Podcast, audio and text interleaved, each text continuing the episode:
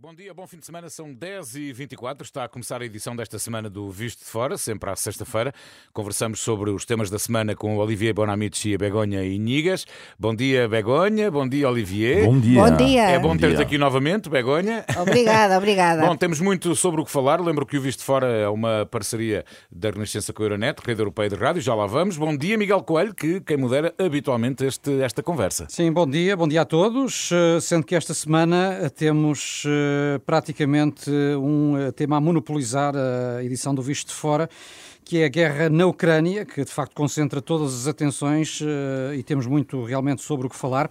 Mas eh, lembro antes de mais que o Visto de Fora é uma parceria da Renascença com a Euronet, a rede europeia de rádios.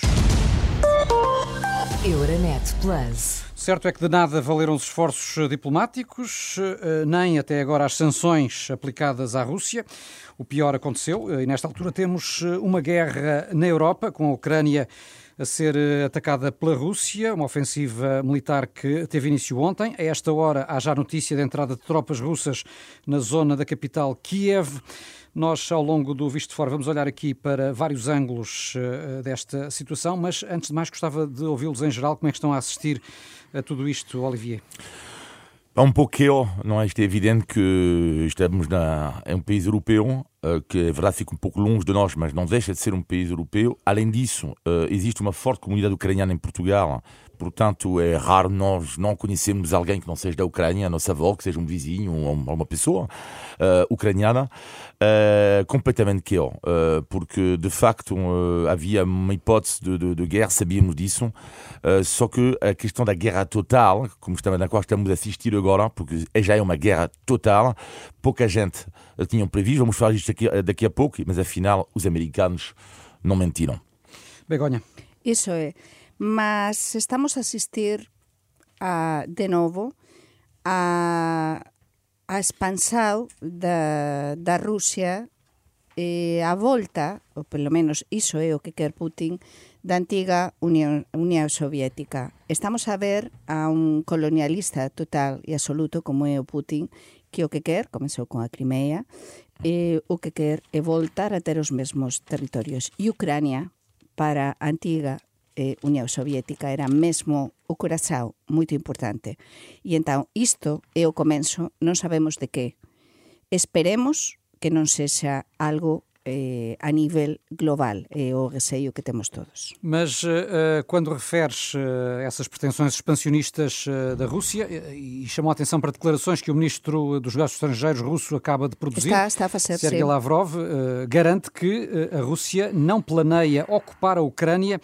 Eh, a, questão do objetivo, a questão do objetivo eh, eh, russo, eh, qual será? Será, de facto, anexar a Ucrânia, simplesmente, e já não é pouco, mudar o governo de Kiev para uma espécie de governo fantoche que seja, no fundo, colocado ao serviço de Moscou? O que é que vos parece, Olivier? Como, Sim, eu acho que é, que é esse o objetivo. Eu acho que esse é o objetivo. Aliás, o próprio presidente da Ucrânia, Zelensky, disse o alvo número um sou, sou eu, o alvo número dois é a minha família. Eh, Eu acho que, infelizmente, não se engana. E, aliás, a França deixou entender que está preparada eh, para actuar no terreno eh, para salvar, se for possível, e do tempo certo, Zelensky. Portanto, a França não diz diretamente, mas deixou entender uma intervenção possível para evacuar da zona de perigo o presidente ucraniano. Portanto, eu acho que sim, dirigirmos-nos eh, para a substituição por um governo fantoche na Ucrânia. eh, acabamos de ouvir as declarações do ministro dos Negocios Estranxeiros eh, da Rusia, como confirmou é dizer, están a dizer que non quer, non queren eh, esa, no, que non, non se queren expansionar, non é? Mas eh, os feitos están a, a, a negar o que eles están a dizer, non é? Porque eles están a chegar, eles xa chegaran a Kiev, a capital da Ucrania, E eles están a pedir, ou acaban de confirmar oficialmente, están a pedir un novo goberno na Ucrania. Então, iso que é o que senão invasão? É unha invasão que estamos a ver todos en tempo real, con todas as testemunhas de persoas que están a falar en directo desde, desde ontem, están a falar desde Kiev e nos están a contar outra historia diferente o que está a dizer a Rússia, não é? Portanto, temos de ser muito rigorosos também nisto. E como é que veem a forma como o Ocidente eh, está a reagir e os limites também que os países ocidentais reconhecem ter naquilo que é a capacidade de intervenção, nomeadamente no plano militar, porque uh, até agora, Olivier, uh, de facto, o Ocidente está limitado às sanções económicas. E, e, e, a esse nível consideras que são suficientes ou podem ser suficientemente dissuasoras para impedir a Rússia de levar os seus intentos até ao fim? Dissuasores não me parece neste momento. A grande questão aqui é saber se temos o Ocidente tem ou não que intervir ao nível militar. Bom, Sabemos todos que, que a Rússia tem a segunda força militar mundial, que é uma potência nuclear, e, portanto, e como os Estados Unidos já referiram, não querem uh, interferir, interferir na Ucrânia. Ontem à noite eu assisti na televisão francesa um debate inacreditável entre um intelectual uh, que está revoltado contra o Putin e que quer uma resposta militar rápida versus Dominique de Villepin. Quem é Dominique de Villepin? É o antigo primeiro-ministro francês que disse não à intervenção no Iraque na altura. E qual que diz Domingos de Villepin? Ele diz que a escalada militar não é a solução porque ele recordou os sofrimentos do povo iraquiano e até na Líbia quando houve uma intervenção militar. E para ele, que é um, ele, eu considero este homem um grande diplomata, ele tem os seus defeitos, mas para mim é um grande diplomata que não se enganou ao contato de muitos outros, como Aznar e companhia, sobre a guerra do Iraque eu considerei eu que uh, uh, essa questão é fundamental. Sobretudo, não entrar na escalada militar, que pode nos levar a uma coisa gravíssima, e encontrar, como diz ele, uma pequena janela para a diplomacia. É complicado, né? é encontrar o momento certo para negociar. Mas isto é complicado. Begonha. Eh, eu tamén estou a acompañar o que o que se está a dizer en diferentes pontos da actualidade, non é? O Oliver fala de França, eu, eu posso falar tamén da España, non é? Neste visto de fora. E ontem precisamente le fala dun programa televisivo na França, eu vou falar dun programa televisivo na España ontem, na televisión española, na pública, precisamente a falar con, con dois tenientes eh, tenentes coronéis, eh, tenentes, non, coronéis, non, xerais, eh, persoas moito importantes eh, no exército español a falar de que todo isto, eh, este tipo, eh, lembremos que o Putin é militar, é militar, ten unha base militar. Eh, é unha invasão clásica, é o que se está a dizer. Clásica por terra, mar, ar, mas sobretudo por terra, non é? É unha invasão que o que quer é conquistar, e non nos enganemos, E aquí temos o que explicaban estes militares de peso en España explicaban que, claro, a Ucrania, todos sabemos, non forma parte da Unión Europea, mas faz fronteira coa Unión Europea. Entón, por un lado, temos esa reunión decisiva de, de hoxe mm, da NATO, temos as sansoes da Europa, porque a Europa neste momento o único que pode facer é, san, é sancionar, porque estamos a falar dun territorio que non é da Unión Europeia, mas faz fronteira. Embora mesmo ao nível das sanções uh, haja observadores que consideram que podiam ter ido mais além do, do que foram. Sí, e pode seguir máis além, non é? temos unha que como digamos a, a bomba atómica das Sansoes aínda non se activou, non é? Estados Unidos non quise activar, que parar digamos a parte do sistema do, do crédito, non é? Eh? Do, dos cartóis de crédito, o sistema de, de crédito internacional. A, as sansoes aínda máis fortes. Mas nós como europeos, sobre todo, temos de ollar e o que dixía Olivier antes, é que isto está moito perto de nós.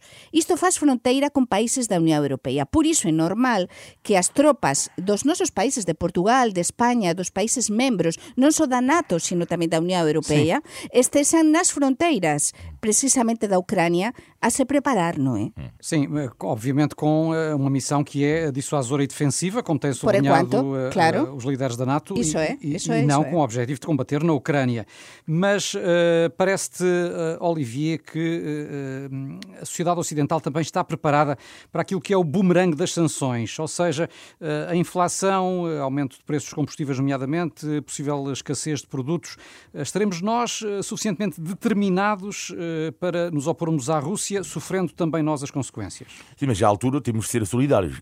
Ou seja, se, se chegamos à conclusão que uh, não podemos intervir a nível militar, porque senão é, é, é, desencadear algo de, de, de, inacreditável. Essa conclusão que- parece já ter sido tirada. Exatamente. Portanto, só há uh, duas vias, não é? Antes da diplomacia e tudo isso, uh, que é complicado. Neste momento preciso é complicado. Uh, pode ser que ela acontece daqui a uma semana ou daqui a alguns dias, vamos ver. Agora, em nível de sanções, claro que há consequências, não é? Isto é evidente. Portugal é um país pouco exposto ao nível dos negócios diretos com a Rússia e, e também, inclusive, à importação de combustível. Por exemplo, ao nível do gás natural, Portugal atualmente importa qualquer coisa como 10% da Rússia e é relativamente fácil substituir essa, eh, essa quantidade de gás por outras proveniências. Ao nível de França, como é eh, a dependência em relação aos russos? Bem, é- é- ela, ela é superior. Uh, de cabeça, eu acho que a França são 20%, uh, mais ou menos. Em Espanha, eu acho que quase, zero, acho eu. Não, acho que não, eu, acho, que é zero. Sí, mas, mas, to, sí, mas temos, temos moita dependencia a nivel global. Non só non estamos a falar só do, do gas ou dos combustíveis, mas é que isto vai ter, Olivier, unhas repercusións. Está a ter xa. É dizer, no preso, para que os nosos ouvintes se facen unha idea, no preso que nos vamos pagar eh, até pelo gas natural, pelas enerxías, eh, xa os combustíveis subiran moito, mas é que non é só iso.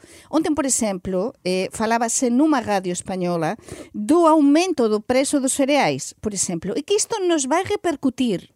Eh? Xa non estou a falar da Porque a parte Ucrânia militar. é considerada um dos celeiros da Europa Exatamente. e tinha 5 mil milhões de toneladas de cereais para Exatamente. embarcar, que estão agora retidos e que vão fazer falta. E que acaba de subir o pau en Portugal, todos sabemos, non é? Compramos pau todos os días nas nosas casas. Acaba de subir o pau. Van subir os preços das coisas.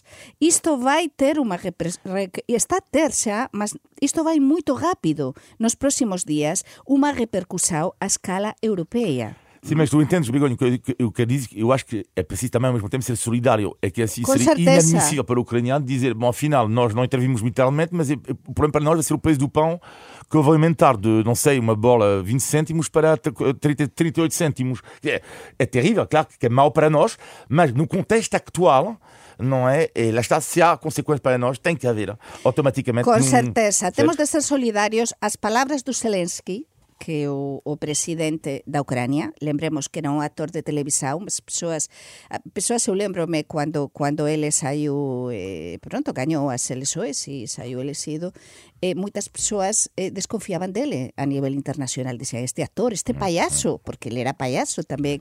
E ele está a demostrar ser moito patriota, por iso os, os rusos queren mudar dele, está a demostrar eh, que realmente neste momento faz falta alguén como ele. Mas atensao, atensao, o que estás a dizer, temos de ser solidarios, sim, mas o problema, Olivier, e con certeza todos queremos ser solidarios, e isto me a lembrar das palabras do Papa Francisco precisamente faz unhas horas, debemos ser solidarios, mas como é que somos solidarios? É dizer, para evitar a escala Nos podemos axudar, de feito o goberno portugués xa se comprometeu para axudar, para receber, xa se vai começar a receber persoas, en España igual, Já, já vamos falar disso. Eu gostava eu- de ouvi-los também. Sim, Olivia, completa lá. Sim, peço desculpa. Só para terminar em relação às sanções, cuidado também com o efeito às vezes das sanções, que é no povo russo, neste caso, que é uh, há, há, há muitas vezes após as sanções há duas hipóteses. Ou um povo está torna-se contra o próprio governo porque sofre na pele, uh, economicamente, ainda mais. Ou não é? sente-se vítima eh, Ou e, então, e une-se em é, torno do exato. governo. vimos no Irão uma, uma cristalizou um pouco o ódio anti-americano por causa disso. Temos de ter também cuidado com, com isto. Con não? certeza. E eu vexo, para mí, unha das coisas que me faz ficar máis preocupada, porque acho que todos estamos hiper preocupados, moito preocupados, es, é analizar a personalidade do Vladimir Putin. É dizer, eu ontem falaba eh, no xantar, como en tantas familias, estábamos a falar sobre isto, non é? Eh, cos nosos fillos. E entón o meu fillo máis vello, Tiago, que adora historia, estaba a dizer, mai, eu estou a estudar agora a Primeira Guerra e a Segunda Guerra na Europa, e, e, e estou a ficar Parece estar a reviver Sí, a reviver não é? porque ele que agora está a estudar isto, meu Deus, porque a personalidade de Putin estábamos a avaliar isto, e que é un ditador, non nos, eh, eh, aínda que tiña sido elexido tamén, tamén o, o, o Hitler foi elexido democráticamente, non nos eh, esquezamos, mas é que ten un perfil tan dictatorial que é capaz de cualquier coisa. Sim, é, um, é uma espécie de delírio paranoico, mas eu acho que ele é sincero no seu delírio paranoico. Portanto, eu acho, Tem a isto sua é que é- própria que- que- lógica, na não é? sua- exatamente, isto é que é terrível. Uh, agora, é evidente que, que, que em relação a, a, a Putin é, é, é incrível e eh, às vezes eh, penso que não podemos esquecer também que há uma guerra ideológica. Claro que é uma guerra política, estratégica da Rússia, mas também ideológica. É preciso não esquecer, não esquecer que há, não me recordo, 6, 7 anos mais ou menos, ele tinha feito um discurso e neste ponto ele junta Xi Jinping na China, ao nível ideológico, os dois estão na mesma linha num ponto, o, o Ocidente, para ele, está em decadência. O Ocidente está em decadência ao nível dos seus, das suas tradições, dos seus valores de vida, dos seus princípios de vida. De uma certa forma, um pouco como o Estado Islâmico. O Estado Islâmico, uh, não estou a falar da ideologia do Estado Islâmico versus Putin e Xi Jinping, mas eles também consideram-se numa guerra ideológica contra o Ocidente. No, e que temos aqui nós estamos na parte da Europa, na parte da Unión Europea, este programa ten unha parte importante a falar de Europa, da nosa Unión Europea. Mas isto que acabas de ser, Olivier, é moito importante. Por que? Porque lembremos o que temos falado neste programa nas últimas semanas, avaliar todos estes desenvolvimentos, como Putin inteligentemente aproveitou até os xogos de inverno e tudo para se reunir a pouco con Xi Jinping na China mm. a eh, mm, cos os aliados máis próximos e non nos enganemos que eles facen xa, quanto territorio? Que extensao ten a China e, e a, a Rússia. Juntos. Eh, sendo que a China continua, de facto, a, a, a manter uma, uma posição Por de enquanto. Uh, sim, não compromisso. Sim. Exatamente, mas. À, à, invasão da Rússia, mas isto nem avançar. À, à, condenação. Mas, uh, mas isto avançar é que devemos Eu estar queria, preparados. Queria ouvi-los sobre, sobre uh, e falavam há pouco da solidariedade que é necessária entre os ocidentais, queria ouvi-los também no plano político sobre a solidariedade que, neste caso, a União Europeia tem vindo a manter e que noutros acontecimentos, ainda bem recentes, e podíamos falar aqui de vários, não aconteceu. Falámos aqui muitas vezes da forma como os países europeus não se entenderam. Neste caso, parece que continuam a falar a uma só voz. Será que podemos ter aqui, de certa forma, um reagrupar, um renascimento da ideia europeia, Olivier? Eu acho que sim, mas isto não acontece só. É nos momentos mais complicados, não é? Que nós nos juntamos de novo. Uh, vimos isto durante a pandemia. Uh, eu acho que estamos a assistir a, a isto agora. E, aliás, Sr. Putin, da mesma forma como o Sr. Trump, fizeram renascer o projeto europeu e o projeto da NATO. Portanto, a NATO, que estava perto da morte cerebral, como dizia o presidente Macron, ele próprio tinha dito isto morte cerebral. Neste momento, a NATO ganha até a sua, um, a, a, sua essência fica reforçada agora. E então, o que dizer da União Europeia? Então, lá, então, uh, ainda mais, uh, daqui a pouco ele fala do meu negativo da semana, tem a ver um pouco uh, com, com, isto, mas esta, um, ia explicar porque é que é o negativo para mim, mas eu acho que a ideia europeia, nós vivermos em grandes democracias, eh, frágeis, é verdade seja dito eh, muitas vezes, mas em grandes democracias esta ideia de viver na União Europeia, hoje em dia, para mim, é uma honra e uma sorte. Begonha, como é que vês este, esta unidade, no fundo, que a agressão russa à Ucrânia tem motivado no Ocidente? Com esperança, devemos ter esperança sempre. Eh, a Úrsula von der Leyen non debemos perder nunca a esperanza. Iso é algo que aprendi do meu pai e que acho que, que o proxecto europeo é o que ten, non é? eh, Europa vol, voltou a resurxir, eh, teve de acontecer todo isto para que voltásemos de feito e na realidade a estar unidos. Sabimos eh, as declaraxoes de ontem da Ursula von der Leyen, eu gostei muitísimo do seu discurso, gostei mesmo moito eh, cualquier desconfianza, cualquier mm, cando se falaba no comezo do seu mandato, acho que temos unha, unha líder forte. Eh, o Macron está a facer o posible eh, por se convertir tamén eh, nese líder no, eh, en sustitución da Angela Merkel. Ele fez, eh, tentou todo por todo, e sabemos, e xa falamos neste programa, e sin dúbida, a nosa única salvação eh, como europeos é estar unidos, non é? Eh. Agora debemos estar máis unidos que nunca porque temos a guerra no noso continente podemos falarse abertamente de guerra. Sí. E entón, temos por un lado, estabas a falar da NATO, non é? A NATO é verdade, a NATO e a Europa xuntos. Estados Unidos é verdade que advertiu e, e, e o, o presidente estadounidense a unha semana sí, eh, cuando, eh, e falábamos sobre isto neste programa, non é? Eh, Cando se falaba da invasao semana pasada, ele dis, e, e o Putin dis, non, non, nos non vamos invadir, non, non, non. Ele advertiu e dis, están a mentir, e dicer, estamos todos do mesmo lado, mas há un, unha coisa que eu gostaba de comentar aquí. Sí. E fico preocupada con o papel da eh, o papel da ONU. Eh, porque realmente isto está a demostrar eh, o Antonio Guterres está a facer tudo por tudo non é? Eh, por, por desenvolver ese papel diploma, eh, diplomático e, e, ele, e teñen feito un esforzo incrível e non se ten conseguido nada. Qual é o papel eh, da ONU en todo isto? Eh, a, a ONU non nos lembre non nos esquezamos e eu lembro que aos nosos ouvintes nasceu depois da Segunda Guerra Mundial e então e nasceu para salvaguardar a paz. Sim, mas a última instância depende da, da, da vontade dos Estados e, portanto, claro. tendo a Rússia presente no Conselho isso de Segurança, é... por exemplo, é impossível obter uma coordenação. É impossível, por isso do, deveríamos do reformular o papel da ONU. Mas a, Begonha falava há pouco de, de, de, de, Joe Biden e, e do facto dos Estados Unidos que avisaram, que informaram e bem. Eles foram acusados de ser histéricos. Sim, incluindo por muitos comentadores europeus. É isso que eu ia dizer. Uh, uh, e, e, e, quando ouço, até em Portugal, um partido político denunciar a ingerência do imperialismo, e comentários que eu tenho ouvido, ainda bem que não é a maioria das pessoas que criticam neste momento os americanos, este anti-americanismo primário é inacreditável. Sobretudo porque o agressor, neste caso, fica bem claro quem é. Da mesma forma que no passado os americanos erraram Dizer, eu acho que ninguém nesta mesa, ou ninguém, acho eu, nenhum português ou nenhum francês considera que os Estados Unidos é o paraíso. Ninguém disse isto. Ninguém. Basta ver o que foram os anos Trump. Ninguém disse isto. Ninguém. Exatamente. Agora, assim, vamos a ver. Ah, é que este anti-americanismo primário é inacreditável. Como é que vês, em concreto, a posição do PCP? Isto é, eh, pronto, acabei de dizer que é inacreditável. É inacreditável. E, e depois, sabes o que é? Que eu, eu, falei com pessoas assim que pensam a mesma coisa, ao meu lado. E parece, sabe o que é? Que é um clube. É o tal clube como é o benfiquista, os sportinguistas, os portistas, às vezes, quando alguns deles, quando são alguns fanáticos, e lá falei com pessoas que, que o fanatismo anti-americano. Quer dizer, pode haver qualquer coisa. 10 mil mortes, 50 mil mortes. Os Estados Unidos! É culpa, os Estados Unidos.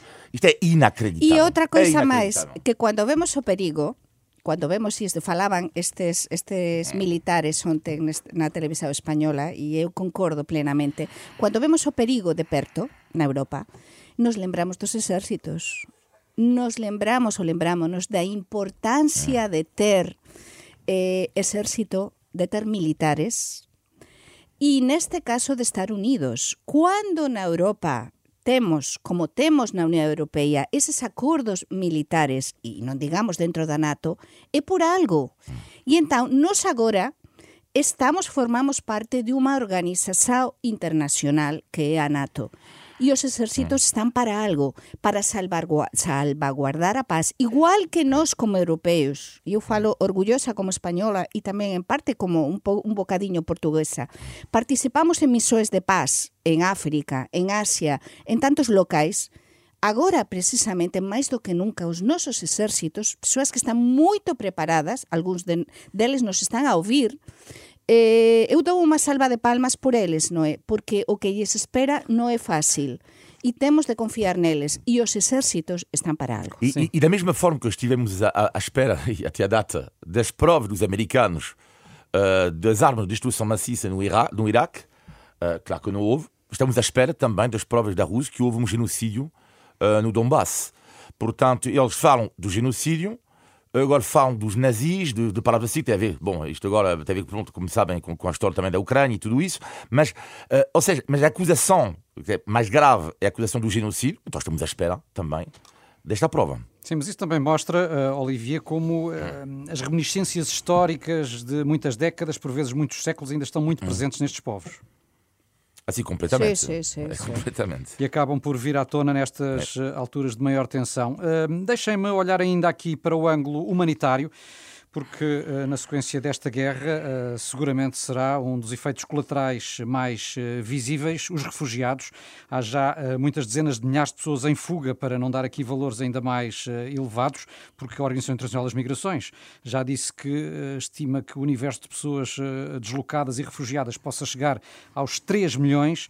Estará a Europa preparada, Begonha, para dar apoio a todas estas pessoas? Esperemos. Eu quero acreditar. Quando eu falava cá há dois meses do filme Mediterráneo, que é un filme que me marcou muitísimo e de feito o director foi recibido pelo Papa Francisco eh, que gañou varios premios no, nos premios Goya no é do cinema español. É uma, un filme que hoxe está de máis actualidade do que nunca eh, por causa dos refugiados que chegaron a, a Grecia há uns anos. A Europa nese, nese momento Angela Merkel eh, percebeu perfeitamente o noso papel. Nos debemos estar á altura.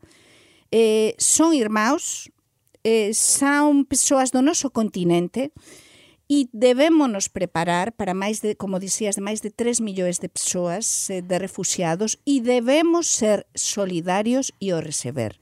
Mas non son os países fronterizos, o receber nos nosos países. Só con a axuda entre nós conseguiremos vencer isto.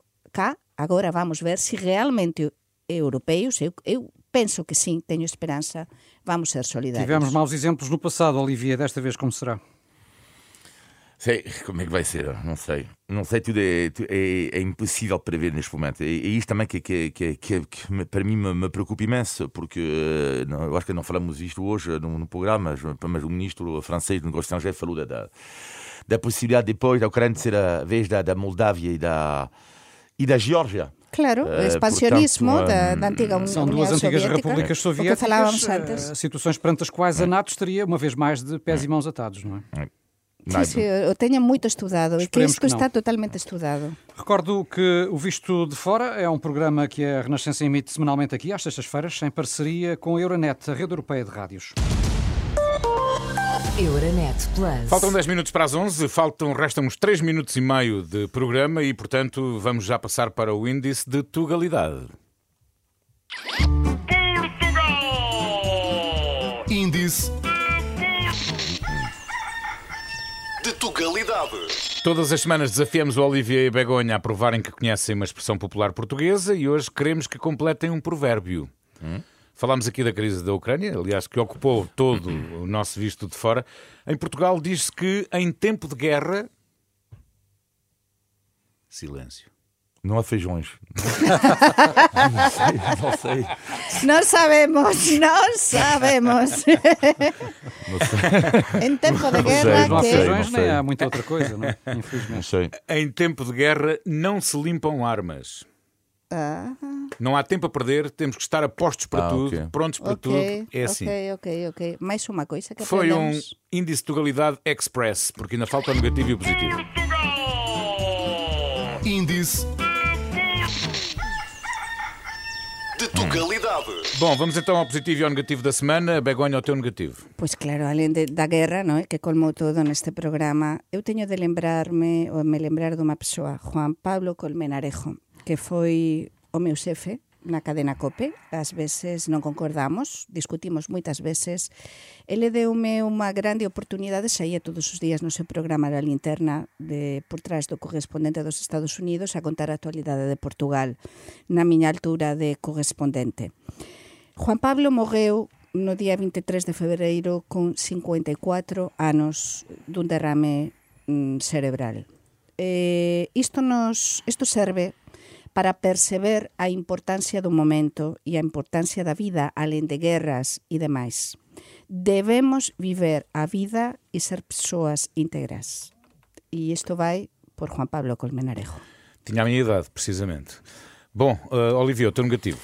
O meu negativo tem a ver com algo que eu falei uh, há pouco no programa, uh, tem a ver com as pessoas neste momento, uh, nesta fase terrível da guerra, que não se apercebem da sorte que nós temos, nós em Portugal, em França, em Espanha, em Itália, companhia de viver em grandes democracias. A mim custa-me cada vez mais, porque às vezes estas pessoas confundem as falhas das nossas democracias, a corrupção, a pobreza, claro que a pobreza é uma grande falha, ou seja, não há nenhum país perfeito, claro, longe disso, com a sorte que nós temos. Estava a pensar ontem, havia pessoas no meu bar que diziam mal de António Costa, de pé, numa cadeira, e estava a pensar: uau! Temos a possibilidade de dizer mal de um primeiro-ministro e de um presidente sem ficar preso. Nós temos liberdade de imprensa. Isto é uma democracia. O positivo, Begonha. Pois, Muito rapidamente. Parece que, que, que, estamos aliñados, porque para mí o positivo ten a ver precisamente coa tranquilidade e a seguranza que, que até o momento temos en Portugal. É dizer, é que como eu ando entre os dois lados, de, de, de un lado e outro da fronteira, percebo a tranquilidade e a serenidade que neste momento é tão importante, máis do que nunca. Por iso, para mí é o mellor que ainda continuemos a ter essa tranquilidade. Falta o teu positivo, Olivier. Bem, rapidamente, eu diria que é nestes tempos de guerra cada vez mais, mais importante não ficar na ignorância. E uh, uh, José Milias, que é o meu, meu colega da, da SIC, uh, escreveu a mais breve história da Rússia dos eslavos a Putin. São 300 páginas. É complicado resumir a história da Rússia em 300 páginas, mas é super importante para perceber porque é um grande país. Uh, é um grande povo. Uh, que tem uma grande história uh, e eu acho que é importante não ficar ignorante e não quero deixar de dar uma palavra, eu, neste programa, a Irina Tchev, como é evidente, minha colega também da SIC, que está em Kiev neste momento. E que tem colaborado connosco aqui na Exato, falei com ela ontem ao telefone.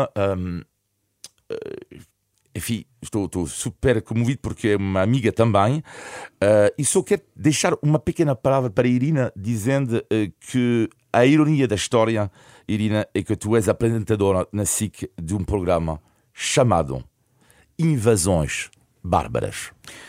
Foi mais um Visto Fora. Olivia Bonamici, Begonha Nigas, Miguel Coelho, muito obrigado. Até para a semana. Obrigado, bom Até fim de para a semana. semana.